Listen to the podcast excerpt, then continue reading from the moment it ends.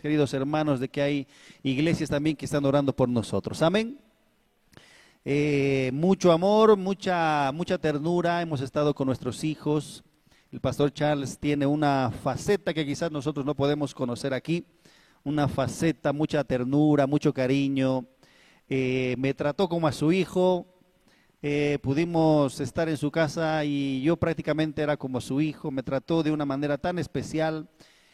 Con un amor tan tierno, con un, corazón tan servicial. uno cuando ve a, estas, a estos grandes hombres que Dios utiliza, ¿no? A veces eh, los ve de una, de una faceta simplemente, ¿no? Como predicador, como un hombre, como un instrumento de Dios que está eh, siendo utilizado para avivar a su iglesia, para compartir la palabra. Pero en esta oportunidad también pude ver una faceta eh, que no me lo esperaba, la verdad. Es un hombre que nos ha demostrado tanto cariño, tanto amor, nos ha eh, abierto las manos, eh, los brazos, nos ha abrazado su esposa tan cariñosa con nosotros, mis hijos como un abuelo más. Los ha tratado a mis hijos con, toda la paciencia, los llevaba de un lugar para otro, él tiene su granja, les llevaba a mis hijos a darles este, de leche a sus becerros, vamos a pescar, vamos a pescar, nos íbamos a una lagunita. Y era, realmente un tiempo muy especial que pudimos estar eh, con él. Y realmente mm, doy gracias a Dios por conocer esta faceta o esta parte tan especial que es de este gran hombre de Dios. Realmente lo admiro mucho, debemos estar orando siempre nosotros como iglesia por él, por su iglesia. Es un hombre genuino, es un hombre que mm, eh, no solamente apoya porque, mm, porque tiene que apoyar o porque sabe que tiene que apoyar, sino que él también tiene en su corazón mucho eh, de lo que Dios está haciendo. Él cree quizás, quizás mucho más que muchos de los que están aquí, que Dios va a hacer algo en esta ciudad, Dios va a hacer algo en esta nación. ¿Cuánto dicen amén? Y yo sé de que Él tiene mucho, mucha esperanza, mucha fe y mucha emoción también de lo que Dios está haciendo aquí, Dios cómo está utilizando a sus vasijas, Dios cómo está llevando su palabra, Dios está vivando su iglesia. Entonces, eh, muy contento la verdad de poder conocer a un gran hombre de Dios. Eh, aprendí mucho de él, conocí mucho acerca de él y creo de que hay mucho que también Dios ha tratado con mi corazón, Dios ha eh, moldeado mi corazón, Dios me ha mostrado también otras facetas que eh, es bueno recordar, es bueno entender, es bueno aclarar también. Estuvimos eh, con el pastor Labón, que también es un hombre muy em, eh, un corazón muy tierno, muy dulce, un, corazón que, también no quiere recibirnos y quiere tratarnos de la mejor manera y quiere estar con nosotros con toda la atención, con su iglesia, con su familia. Entonces, queridos hermanos, eh, realmente muy bendecidos de este viaje. También, por otro lado, hemos estado con la familia ¿no? de mi esposa. Eh, muchos años ya que ellos no podían ver a sus nietos, de hecho no conocían a mi penúltimo hijo, ya que tengo cuatro ya, ya me vine, ¿no? Como dijo el pastor Fer, ¿no? Eh, fui con cinco y volví con seis, o más bien, no, fuimos cinco, ¿no? No, no es que tenga cinco hijos, fuimos cinco y volvimos seis, ¿no? Y no conocían a, a, Nehemías. Y bueno, igual, eh, mucha bendición, muy agradable, eh, muy tiernos, realmente yo soy un hombre bendecido por la familia que tengo, allá también en los Estados Unidos, con, su, con toda su familia, este, sus hermanas, todos eh, tan emocionados por los hijos, por los nietos, por los sobrinos. Realmente estuvimos eh, un tiempo muy especial allá. De hecho, mi esposa también eh, merecía. Yo, yo sé que ella también tenía mucho en su corazón el poder estar con la familia. Sabemos nosotros que es tan importante estar cerca de la familia, no solamente el orar por ellos para que Dios haga algo en ellos, sino cuán importante es también ¿no? pasar un tiempo con la familia, pasar eh, días cercanos con ellos, nunca olvidarnos de la familia, no, no dejar ¿no? que las cosas de la vida, este, los problemas de la vida, inclusive los celos, inclusive los problemas familiares, eh, dividan a las familias. Cuán importante es que, que nosotros amemos a nuestros hermanos, hermanos amemos eh, a la familia de nuestros hermanos, de nuestras hermanas, a nuestros padres, a nuestros hijos, hasta la muerte, queridos hermanos. Cuán importante es que nunca haya división en la familia. Y de hecho siempre debemos orar para que Dios eh, esté uniéndonos más y más en amor, más y más en comprensión, en perdón, ya en estos días que eh, se recuerda mucho eh, el nacimiento de Cristo y eso es sinónimo de perdón, eso es sinónimo de esperanza, sinónimo de amor, sinónimo de, de volver una vez más, este, eh, hacer las paces, si es que hubo algo, si es que hubieron problemas en el pasado, si es que em, la, la situación familiar no estaba bien o estaba dividida, cuán importante es, queridos hermanos, el volver una vez más a entender de que eh, la familia es tan grande para nosotros. Amén. Cuán importante es eh, unir esos lazos una vez más. Si es necesario pedir perdón, pedir perdón rápidamente, no ser orgullosos, no ser altivos, no ser rencorosos, que realmente Dios pueda unirnos más como iglesia y como familias. Amén. Muchos saludos de parte de mi familia, de parte de mis suegros, muy contentos mis suegros también. Tengo un suegro que que parece, no sé, uno de mis hermanos, ¿no? Siempre está con energía, quiere hacer las cosas, este, quiere alegrarnos, siempre atentos. Entonces, em, realmente fue un tiempo, fue un tiempo donde eh, pude ver también lo que Dios va a hacer y lo que Dios quiere hacer. De hecho, de hecho, Dios también me estuvo hablando mucho, estuvo ministrando también a mi corazón acerca de algunos aspectos que era necesario que yo vea también y que también eh, yo pueda confiar, yo pueda esperar, yo pueda entender lo que Dios está haciendo, aunque, aunque yo quizás espere de alguna manera que Dios haga algo, yo sé y debemos entender de que Dios va a hacer lo que tiene que hacer como Él quiere hacerlo. ¿Cuánto dicen amén? Él sabe cómo hacerlo, Él sabe el momento, Él sabe eh, la situación, Él sabe el tiempo, Él va a operar, Él va a hacer, Él, tiene su manera, no es a nuestra manera, es a su manera. Y cuán hermoso también es poder estar eh, en, los tiempos. Con mi suegro estuvimos visitando algunos orfanatos, algunos lugares donde hay muchos, este, muchas eh, muchas personas que viven en las calles, eh, muchas personas que eh, están sin familia, jóvenes. he podido conocer a, muchas, a muchos jóvenes, a muchos hombres y mujeres latinos que hablan español en Estados Unidos, pero que quizás están este, separados de la sociedad, marginados, y con mi suegro tuve la oportunidad de poder ir a ellos, hablar con ellos un momento también, este, orar por ellos, apoyando también a mi suegro para que él y él y él se emocionaba, ¿no? Y él podía eh, eh, también eh, pudiendo hacer lo que lo que la palabra de Dios dice.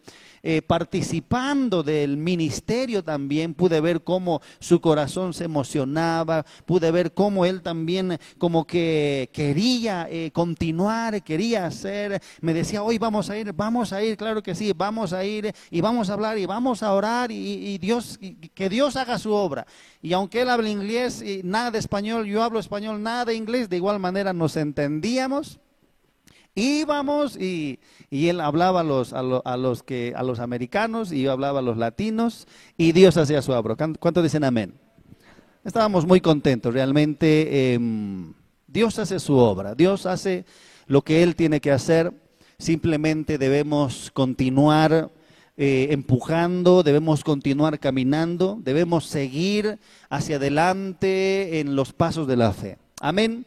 Dios hace su obra, no nos imaginamos muchas veces cómo Dios va a hacer la obra. A veces nosotros tenemos una mentalidad, eh, un sistema en, nuestro, en nuestra mente, en nuestro corazón, y creemos que de esa manera Dios va a hacer, pero Dios hace su obra también como Él quiere. Amén. Y Dios sigue haciendo su obra. Quiero compartirle en esta noche una porción de la palabra que me ha bendecido en estos días, que mm, me ha animado, que me ha fortalecido, que me ha abierto los ojos, que me ha mm, dado una vez más esa fe, esa esperanza, me ha fortalecido quizás eh, en la fe, cómo uno debe entender que Dios está ahí, que Dios tiene el control, que Dios todo lo puede, que Dios si quiere hoy, Él lo puede hacer. Siempre eh, el problema es su iglesia, somos nosotros incredulidad, eh, temor, dudas, a veces no le creemos, a veces eh, realmente no creemos y no esperamos de que Él haga algo, sin embargo su palabra, queridos hermanos, debe fortalecernos. Amén. ¿Cuántos quieren recibir la palabra en esta noche?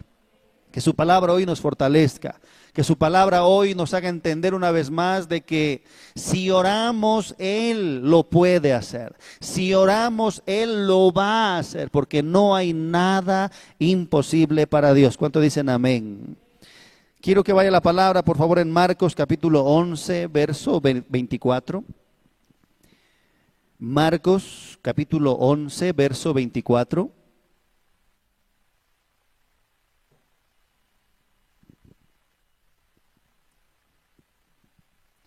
Por tanto, os digo que todo lo que pidiereis orando, creed que lo recibiréis y os vendrá.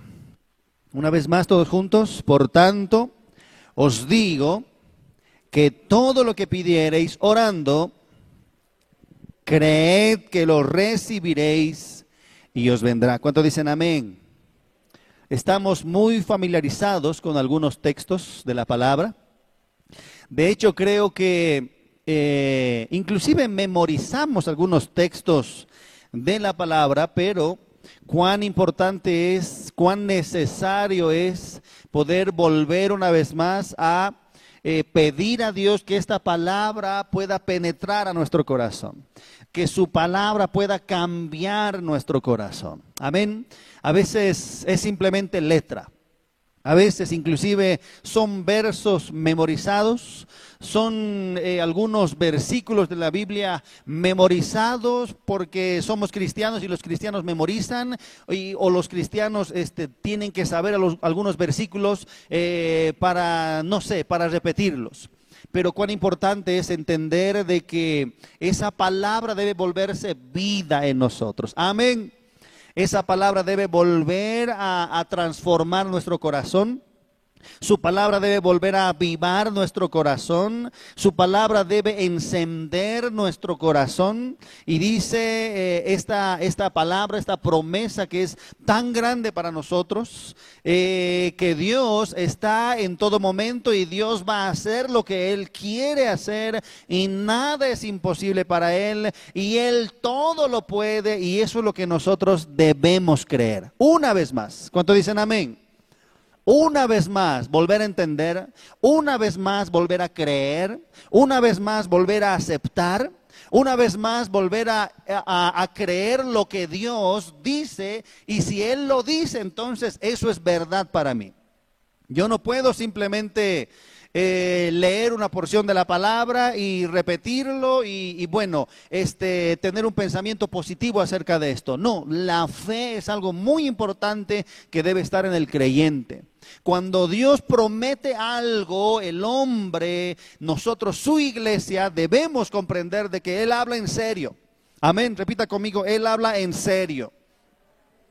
Él no juega, Él, no, no dice las cosas por decir o por agradar. No, a veces hay personas que te pueden decir cosas, eh, eh, no sé, no para, para agradarte un momento, para caerte bien, este, para que, para que sean eh, tus amigos por un momento, por un cierto interés, o porque buscan algo de ti, te pueden decir palabras lindas a tus oídos, pero Dios habla en serio, amén. Y Él no va a hablar cositas para alegrarte, Él no va a hablar este, algunos versículos o, alguna palabra este, para hacerte sentir bien. No, cuando escuchamos, cuando leemos una palabra eh, que Dios mismo nos dice a nosotros, es en serio, no es jugando.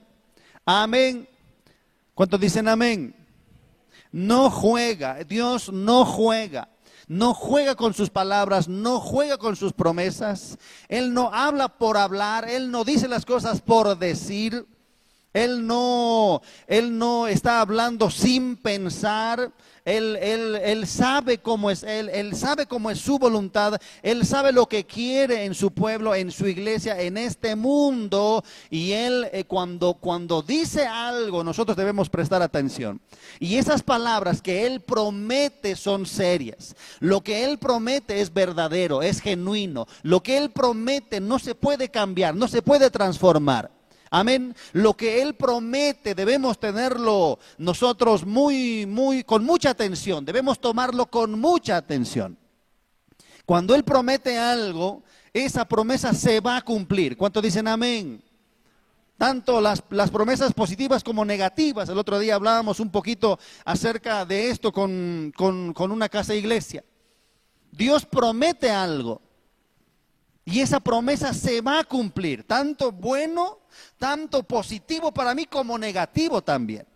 Cuando Dios me dice, yo te voy a bendecir y las bendiciones te alcanzarán, si tú, si atentamente oyereis en mi voz, mis preceptos, si, si, si cumplen con mis mandamientos, si obedecen mis estatutos, si se esfuerzan por ponerlos por obra y atienden mi consejo y me aman y me sirven y me buscan y se entregan a mí en alma, vida y corazón, mis bendiciones desalcanzarán. Y yo abriré eh, la lluvia temprana y tardía sobre vosotros y las bendiciones les alcanzarán, dice la palabra. ¿Cuánto dicen amén? Esas son promesas. Amén. Y si yo le obedezco, yo debo entender de que Dios está hablando en serio. No está, no es una palabra, no es una promesa de que, a ver, pues eh, yo le he obedecido y quién sabe eh, si, si Dios realmente cumpla. No, Él cumple. No es como el hombre. El hombre promete muchas cosas y muchas cosas no lo va a cumplir. El hombre, el joven puede prometer amor a, a, su, a su mujer y bueno, hay muchos divorcios en en este mundo. Hay muchas infidelidades en este mundo. Usted ha visto como cuando los jóvenes se casan y empiezan a, a poner promesas, ¿no?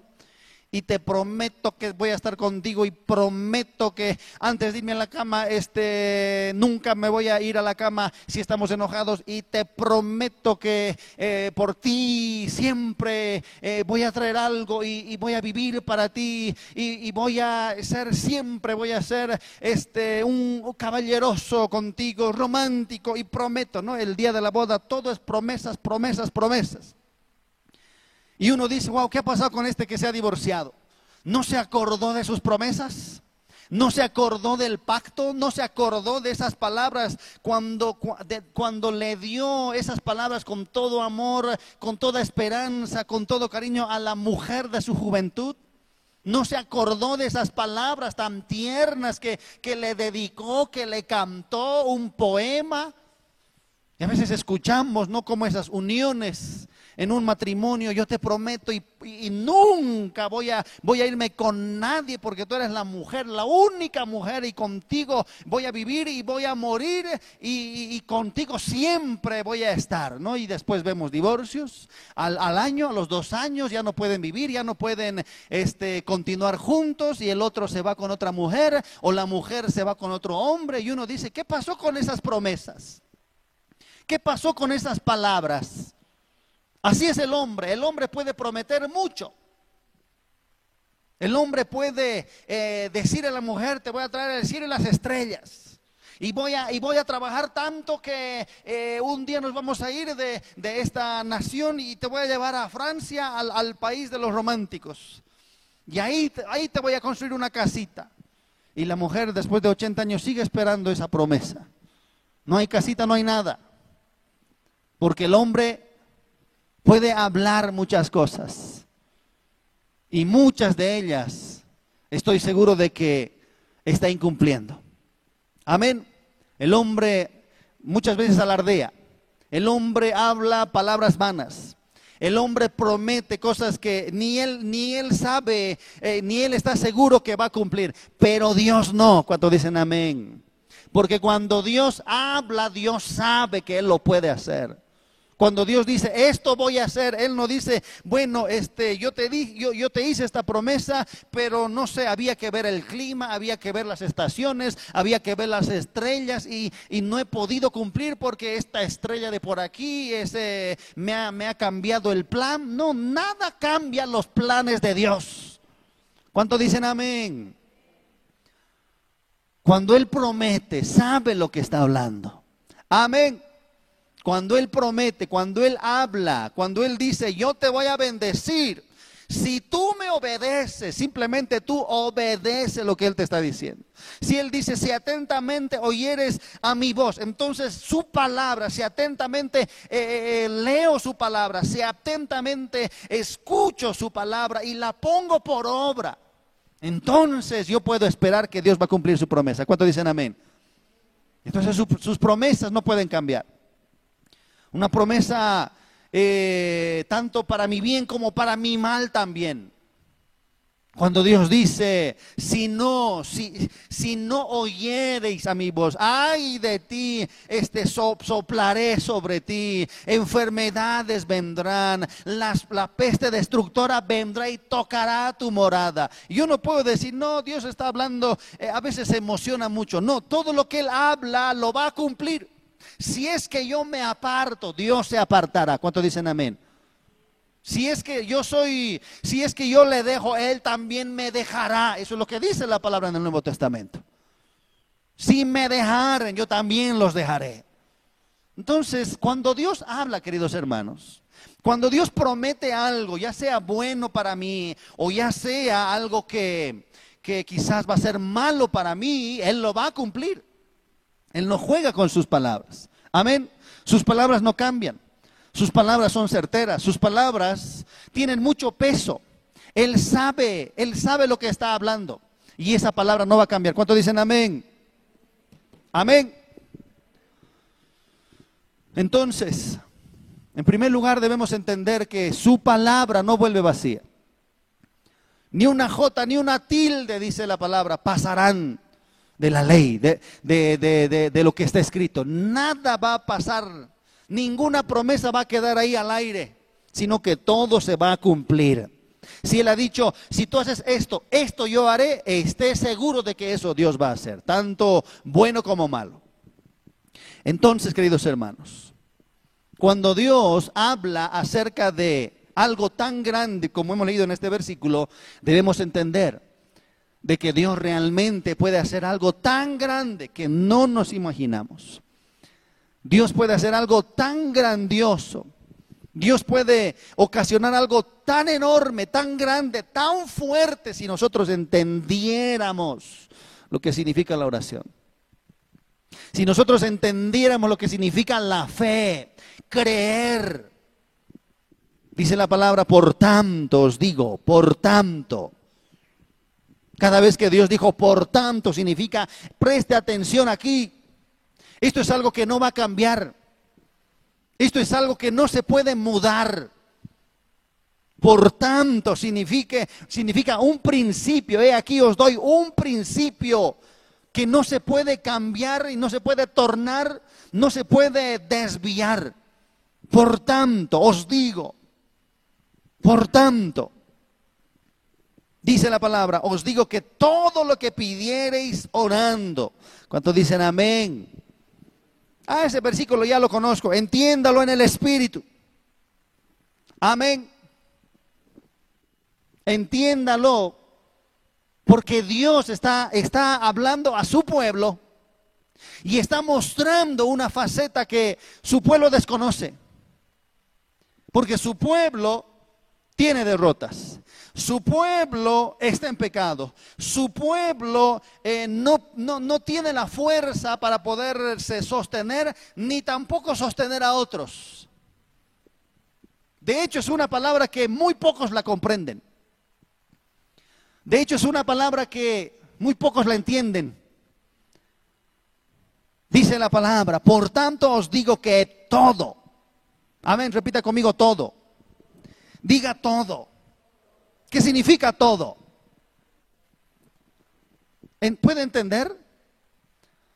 ¿Puede entender esta palabra, esta promesa? Hemos hablado de que Dios no, no dice las cosas por decir. Dios no es como el hombre que dice, ya voy a estar contigo en todo este día. Yo te voy a acompañar. ¿Quién sabe si lo va a hacer? Pero cuando Dios dice todo, queridos hermanos, cuando Dios dice todo, e, es algo tan grande, tan amplio. Amén. Es algo grandioso. Es algo invaluable. Es una puerta muy, muy grande, muy amplia. Es una promesa muy grande. No es mucho, es todo. El Señor mismo está diciendo todo. Amén. Todo lo que pidiereis orando, todo. Pero Señor, esto todo. Pero, pero Señor, es que lo veo muy difícil. Te he dicho que todo. Por eso es, queridos hermanos, que vamos a entender por qué no estamos pudiendo encontrar respuesta? ¿Por qué estamos eh, viendo la derrota en nuestras vidas o en nuestras familias? Dios mismo está diciendo, yo lo puedo todo. Pero Señor, ¿tú estás de acuerdo? Sí, te he dicho que todo lo que pidieres orando. Amén.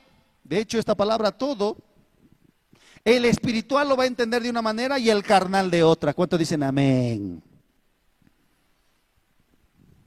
¿Qué dice la palabra?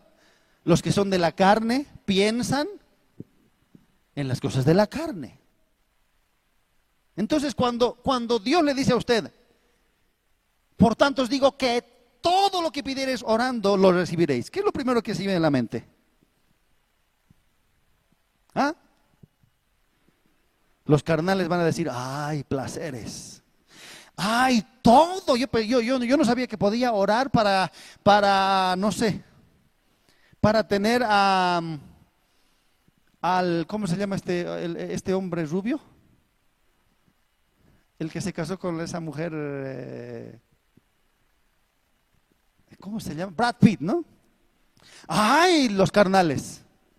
Porque los que piensan en la carne, los que son de la carne, piensan en las cosas de la carne. Y, la palabra dice, todo lo que pidieres orando. Ay, Señor, yo, yo no sabía que podía orar por Brad Pitt. Yo no sabía que podía orar por, por ese, ese famoso de Hollywood.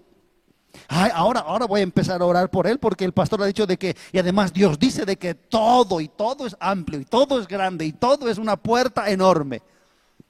Pero los carnales, amén los carnales tienen una diferente manera de pensar. Los materialistas, peor aún. Los materialistas la iglesia materialista o la iglesia que cree eh, que Dios está para cumplirle todos sus sueños, metas, proyectos, planes, eh, riquezas, oro y la plata del mundo le va a dar a, su iglesia, esa iglesia materialista, esta, esta palabra lo va a entender como que todo realmente lo podemos obtener, castillos podemos pedirle entonces.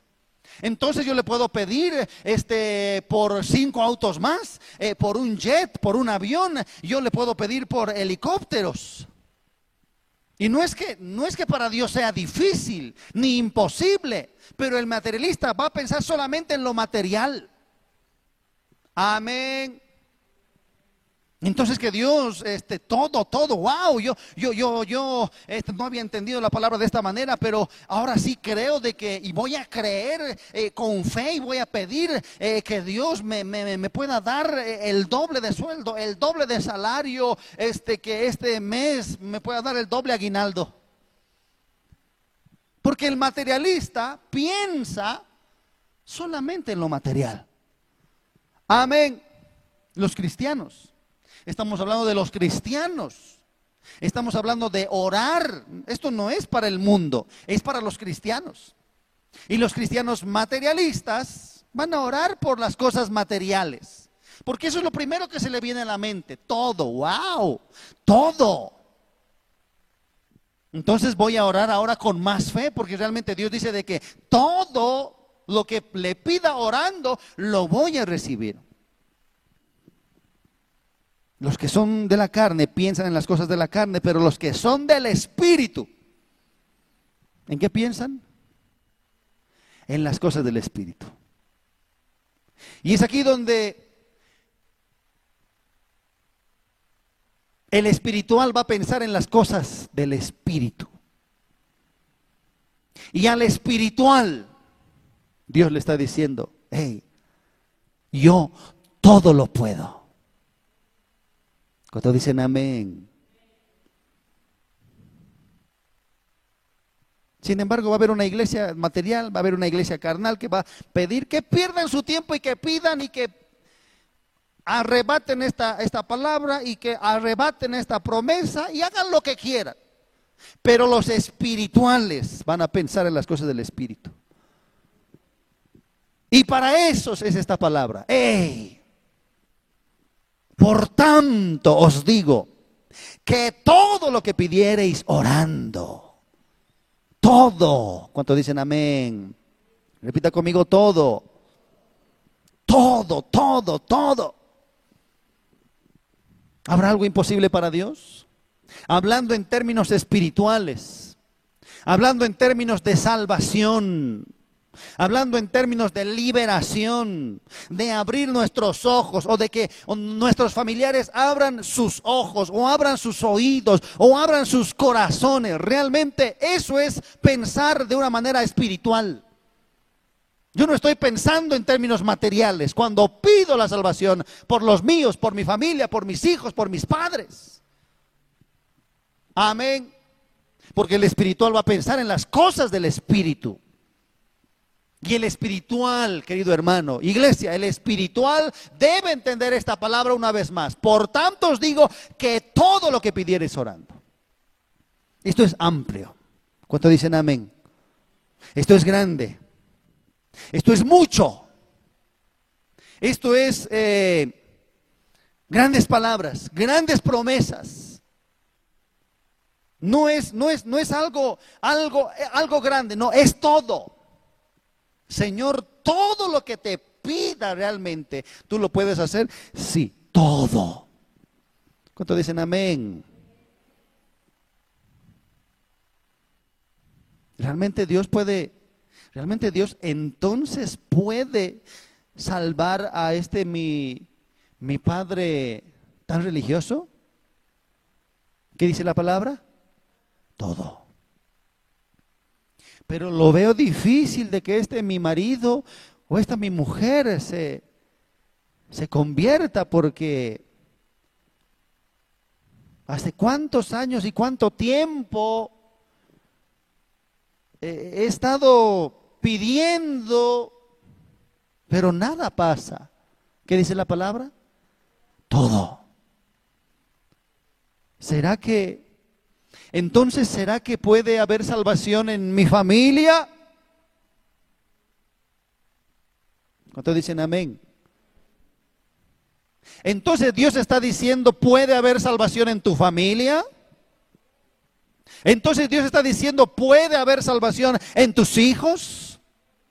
Oh Señor, gracias, gracias a Dios por su palabra. Porque entonces hay que orar por los hijos. Porque entonces hay que orar por, por, la próxima generación. Que no se pierdan, que no, que no se turben en, en, este, en este camino. Que no se confundan, que no se apaguen, que no se entibien. Porque todo lo que pidiereis orando, eso es espiritual. Amén. Eso es espiritual. Entonces mis hijos, Señor, Sí, todo. En ese todo también está, Señor, este, mis papás, porque parece, mi, mi papá, mi mamá, parece que no entienden nada. Sí, todo. Ah, eso me da fe. Eso me hace entender, queridos hermanos, de que Dios no juega. Dios no habla por hablar. Dios no dice las cosas por decirlas. Él sabe lo que puede hacer. ¿Cuánto dicen amén? Quizás usted no sabe lo que Él puede hacer, pero Él sí sabe lo que Él puede hacer. Quizás usted no tiene idea de lo que Dios pueda hacer. No sé qué podrá hacer. Es comprensible. Pero Dios sí sabe lo que puede hacer. Y Dios dice, sí, claro que sí. Por eso mismo te dije todo. ¿Cuánto dicen amén? Por tanto os digo que todo lo que pidiereis orando, repita conmigo orando, orando. No es pensando, no es repitiendo, no es meditando, no es deseando, no es codiciando, lo que fuere. Repita conmigo orando. Dígale que está a su lado, orando.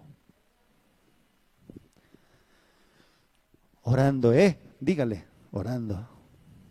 No, no es deseando, porque todos deseamos, ¿no? Todos deseamos que, que, que, toda nuestra familia venga a Cristo. Amén, aleluya. Lo recibo por fe y lo sello y lo decreto y lo establezco y lo, lo señalo. Todos somos salvos. Todos somos eh, de Cristo. No es deseando, no es hablando, no es parloteando. ¿Qué es? Y es, este es otro principio. Repita conmigo todo. Repita conmigo orando. Eso le debe decir una cosa. Eso nos dice, queridos hermanos, de que la oración suple toda área. ¿Cuánto dicen amén? Toda área, repita conmigo todo. Toda área es suplida en la oración. En otras palabras, la oración puede, puede entrar en toda área, puede solucionar toda área. Está disponible para toda área. ¿Cuánto dicen amén? La oración no es, este hermanito, vas a orar por estas cosas nomás porque por otras cosas no, tampoco se puede. Todo, toda área es suplida en la oración. Toda área puede mejorar con la oración. ¿Cuánto dicen amén? ¿Mi matrimonio puede mejorar con la oración? Amén. Dile a su lado, amén. ¿Mi relación? ¿Todo, ¿Todo? ¿Realmente Dios puede hacer todo? Sí, todo. hace, tanto tiempo que ya no hay magia en mi matrimonio. ¿Qué dice, qué dice la palabra? Todo. Pero este mi marido ya hace ni un chocolate el primer día de matrimonio, nada más después nunca más me ha, me ha traído ni una flor ni de papel. ¿Acaso Dios no podrá reavivar la llama del amor? ¿Lo puede o no lo puede hacer? Dios no podrá educar a sus hijos. Dios no, podrá volverlos al, al camino correcto. Realmente, queridos hermanos, nos falta la fe. Porque cuando Dios dice, sabes, sabes que todo yo lo puedo hacer. Eso es lo que está diciendo la palabra. Hijo, todo yo lo puedo. Y todo, si me pides, yo todo lo puedo hacer. Señor, realmente todo lo puedes hacer. Todo lo puedo hacer. Aquí empezamos a pensar en nuestros padres que, que quizás nunca han conocido a Cristo. Y en nuestra mente, yo estoy seguro que en nuestra mente hemos pensado y hemos dicho, no sé si ellos, ojalá se salven, Señor, ten misericordia, por favor, algún momento, Sálvalos, por favor, Señor, que no se pierdan. Pero yo sé que muchas de esas oraciones no han agradado a Dios. ¿Sabe por qué? ¿Sabe por qué? Porque no hay fe. Porque ¿qué dice la palabra? Por tanto os digo que todo lo que pidiereis orando, creed que lo recibiréis. ¿Cuántos dicen amén? ¿Usted sabía de que en la oración hay un, hay un ingrediente fundamental que es la fe? Porque todo aquel que se acerca a Dios, ¿qué dice? Crea que le hay.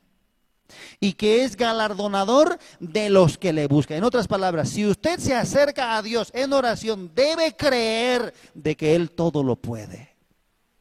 Si no lo cree, su oración es en vano. Por eso es que mucha, mucha, mucha gente puede orar y orar y orar y orar, pero son como esos publicanos, son como esos fariseos. Pueden ayunar, pueden orar, pueden saber mucho, de hecho, esas son las vanas repeticiones que Dios habla. No oren con vanas repeticiones, porque esas vanas repeticiones no es que simplemente eh, eh, cada día eh, digamos lo mismo, no, son oraciones sin fe. Y eso es vana repetición, porque no hace nada, no mueve a nadie. Dios no escucha porque es vano, porque es sin fe. Sin fe es imposible agradar a Dios. Cuando dicen amén? Yo no me puedo acercar a Dios sin fe y es, es aquí donde también debemos comprender de que nuestra oración muchas veces es monótona, es mecánica, son palabras huecas, son, oraciones simplemente por orar. Pero debe, debe, debes traer contigo fe cuando vienes a doblar rodillas y oras o, levantas tus manos y oras. Debe ser con fe de que estás delante del Señor que todo lo puede. Del Todopoderoso. Amén. ¿Cuántos dicen amén?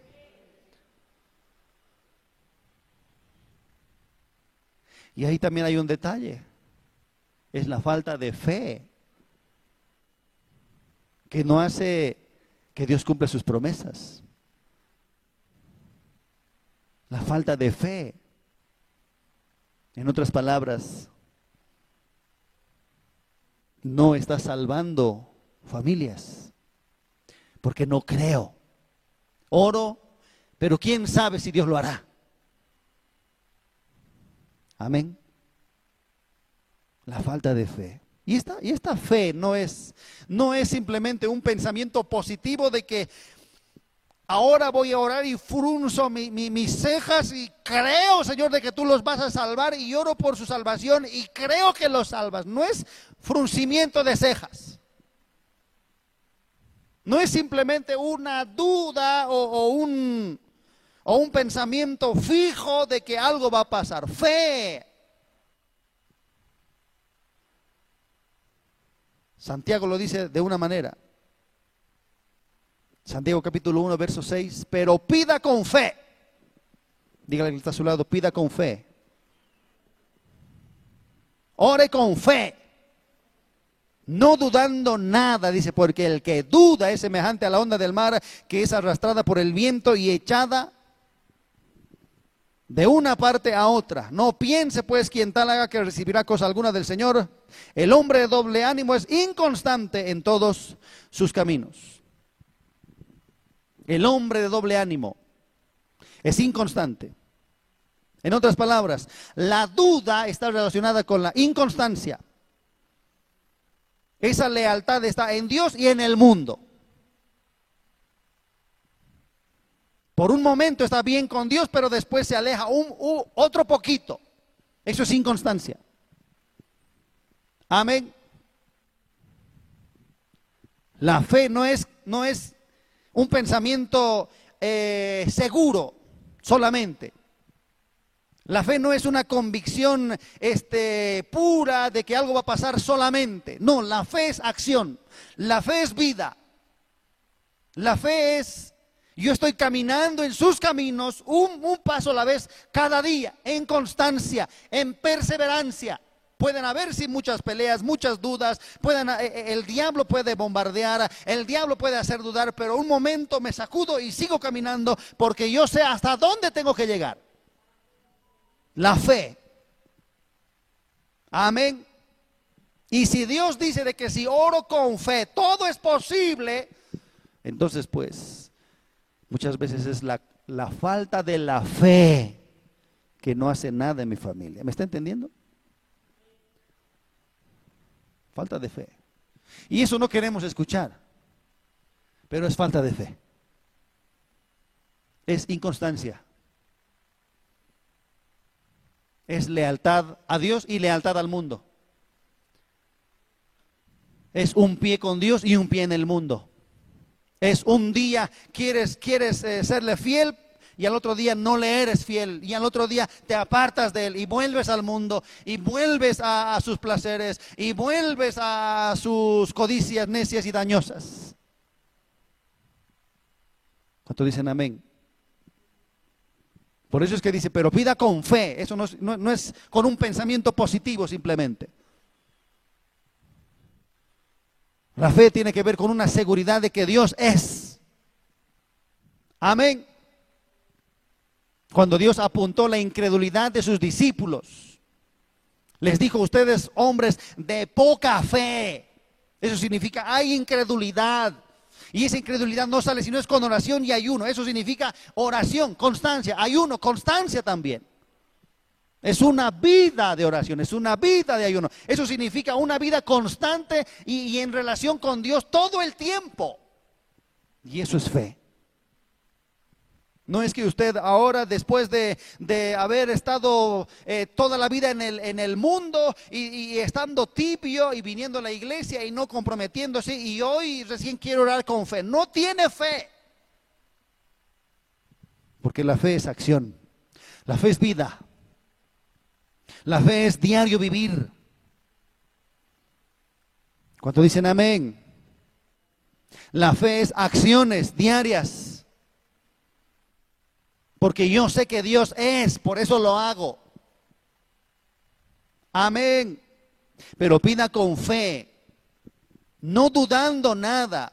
Eso significa, queridos hermanos, no puede usted darse el lujo de, de- que la incredulidad entre en su vida.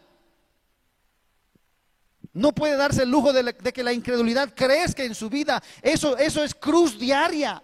No puede levantarse la incredulidad. Hay, tiene que crucificarla y crucificarla. La carne es diariamente. Amén. Entonces, el hombre de doble ánimo es inconstante en todos sus caminos. Entonces, sin fe es imposible agradar a Dios. Entonces, os digo que todo lo que pidiereis orando, creed que lo recibiréis y os vendrá. Póngale fe a la oración. Amén. Póngale fe a su vida diaria. Mi fe hace que yo obedezca sus mandamientos. ¿Cuánto dicen amén? Su fe debe, debe hacerle mover a usted en obediencia a los mandamientos. No es simplemente una, una convicción de algo que, que tiene que pasar. No, la fe debe moverle a usted todos los días a hacer lo que él quiere. Entonces no es fe. Si no hace eso, entonces no es fe. ¿Me está entendiendo? Se da cuenta de que Dios realmente todo lo puede, todo lo puede, pero el problema es su pueblo inconstante. ¿Me está entendiendo de que su inconstancia es el problema? ¿Me comprende? ¿Por qué no hay salvación en algunas familias? Por la inconstancia. Porque ese hombre es inconstante en sus caminos. Porque no continúa creyendo, no continúa obedeciendo. Puede obedecer el domingo en la mañana, pero después no obedece más hasta el jueves o hasta el sábado. Puedo orar un momento, pero después no oro más hasta el sábado o hasta el domingo. Pero aquel que tiene fe, aquel que tiene fe, va a hacer lo que Dios dice por fe, porque su fe le está llevando por ese camino. ¿Cuánto dicen amén? Entonces creed, no dudando nada. Creed que lo recibiréis. Eso significa, hay muchas personas que oran sin fe. Hay muchas personas que oran en vano. Hay muchas personas que tienen vanas repeticiones.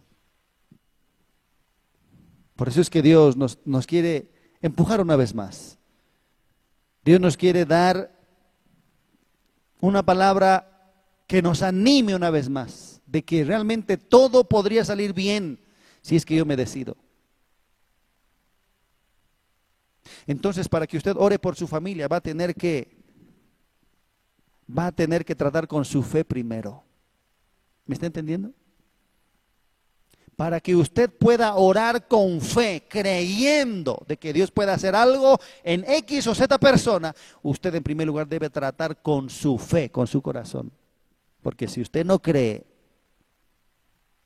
si usted no cree de que Dios todo lo puede, y eso no es un momento de que se programa para creer, no, es, es decisión constante, diaria, es seguimiento, es obediencia, es mandamientos, es ir, es hacer, es orar. Entonces, trate con su corazón, trate con su fe que ese, que ese corazón una vez más se encienda con la fe de Dios. Porque eso está impidiendo, queridos hermanos. El papá no se va a salvar porque no hay fe. La mamá no se va a salvar porque no hay fe. Pero oro, oro y oro y nada pasa. Póngale fe. Póngale obediencia. Póngale sacrificio, póngale cruz a su fe. ¿Cuánto dicen amén? Por tanto os digo que todo lo que pidiereis orando, creed que lo recibiréis y os vendrá. Cuenta la historia de una anciana de pelo gris, que vivía en Londres, una mujer totalmente rendida, consagrada, una espalda encorvada. Esta mujer pasaba muchas horas lavando, muchas horas planchando, porque era el único medio para poder eh, sostener a su familia. Esta mujer tenía un hijo que se llamaba John. Este su hijo había escapado en su adolescencia, había escapado para ser náufrago en el mar o para dedicarse a algunas cosas de los barcos. Después él cuenta su testimonio de que había entrado eh, en un trabajo que tenía que ver con traficar esclavos por, por, los 1700, 1600, 1700 después de Cristo. Entonces, esta mujer, lo único que podía hacer era orar, porque ya era débil, tenía que sostener a su familia, con su espalda encorvada, lavando todos los días, sirviendo a la gente, planchando, tratando de ganar algo para sus hijos. Y dice la historia de que esta mujer, esta anciana de pelo gris, empezó a orar por su hijo John. Señor, haz algo por mi hijo John.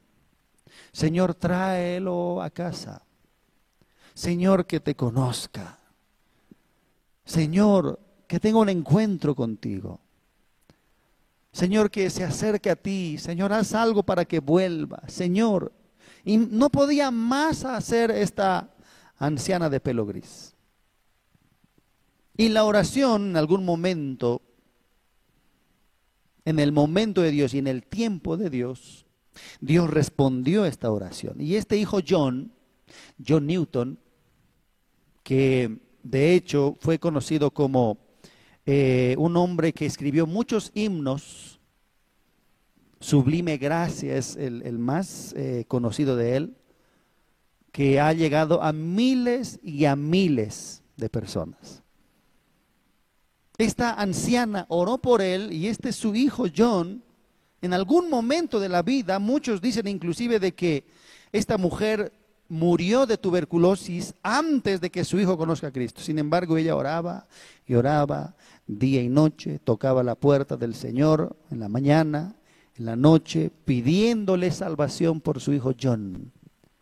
Y este John Newton en un momento conoció al Señor y se entregó a Él por completo y empezó a escribir himnos y estos himnos tocaban el corazón de la gente y miles se convertían y de entre estos miles hubo un hombre también llamado Thomas Scott, un hombre que fue tocado de tal manera por estos himnos, que de hecho era un hombre muy culto, un hombre que era cura, pero cuando escuchó estos himnos y, logró tener una conversación eh, y amistad con John Newton, conoció al Señor, se convirtió de la Iglesia Católica, entregó su vida a Dios y este hombre fue tan, tan tocado por Dios que llegó a ser uno de los fundadores de la iglesia misionera para enviar misioneros a muchos lugares.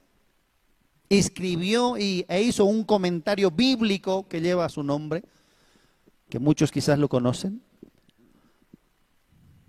Y entre esas entre esos escritos y esas predicaciones tocó a tanta gente. La historia cuenta que miles y miles de personas vinieron a través de este hombre Thomas Scott. Entre estos miles vino un hombre, este Thomas Scott tocó a un hombre que se llamaba Cooper, muy enfermo, todo lo contrario quizás a Thomas Scott, quizás no sabía nada, iletrado, muy enfermo. Este, de igual manera, empezó a escribir himnos y empezó a hablar, entender en primer lugar lo que significaba la sangre de Cristo. Y esa sangre lo cautivó tanto, eh, esa sangre que le limpió, que, que le sanó, que le salvó. De igual manera, él continuó eh, escribiendo también himnos a mucha gente. Uno de estos himnos se llama Hay una fuente llena de sangre. Muchos lo conocen hasta el día de hoy y también se están sacando de los himnarios hasta el día de hoy, pero miles y miles dice que han sido bendecidos a través de estos himnos, en especial en este. Hay una fuente llena de sangre. Este Cooper tocó entre los miles, tocó a muchos hombres, pero entre los miles tocó a otro que se llama Wilberforce, un hombre inteligente, un hombre cristiano, un hombre predicador, que se volvió predicador a través del testimonio de Cooper. Y este Wilberforce tocó de entre los miles a otro hombre que se llama Richmond. Este Richmond escribió una historia que se llama La hija del lechero. Un, folleto, un panfleto que mostraba cómo Dios había tocado tanto a una hija de un tal, a una, una hija de un tal lechero, pero que Dios en su sufrimiento, Dios trató con su vida, Dios fue fiel y en su muerte esta mujer eh, pudo salvar a tantos siendo simplemente la hija de un lechero. Pero cómo Dios pudo hacer una gran salvación en ella y en otros a través de ella. Este panfleto, queridos hermanos, se imprimió de a millones y llegó a todo el mundo un hombre tocando a miles y a miles. Y cuando uno piensa lo que es la oración, uno debe pensar en estas magnitudes. Detrás de estos miles y miles y miles y miles de personas había una mujer, había una anciana de pelo gris que estaba orando por su hijo John. Y lo único que quería esta mujer era, Señor, que mi hijo John te conozca y que mi hijo John te sirva. Y nada más podía ser Pero yo sé que esta mujer, esta anciana de pelo gris, entendió lo que muchos de hoy en día no entendemos. Entendió esta palabra que dice, todo lo que pidiereis orando, creed que lo recibiréis y os vendrá. Miren cómo fue la oración de esta débil anciana de pelo gris. Señor, que mi hijo John te, te conozca. Señor, que mi hijo John te pueda servir. Señor, hoy está traficando esclavos. ¿Quién sabe lo que esté haciendo? Pero Señor, que mi hijo John pueda conocerte. Que se acerque a ti. Señor, dale tu salvación. Y no solamente dale, dale una salvación tan grande, sino también utilízalo. Que sea tu siervo. Esta mujer sí entendió lo que significa todo. Cuando dicen amén. Todo. ¿Realmente podemos pedirle cosas grandes a Dios? Estamos hablando en términos espirituales, queridos hermanos. Porque los materiales a lo material, los carnales a lo carnal y los espirituales a lo espiritual.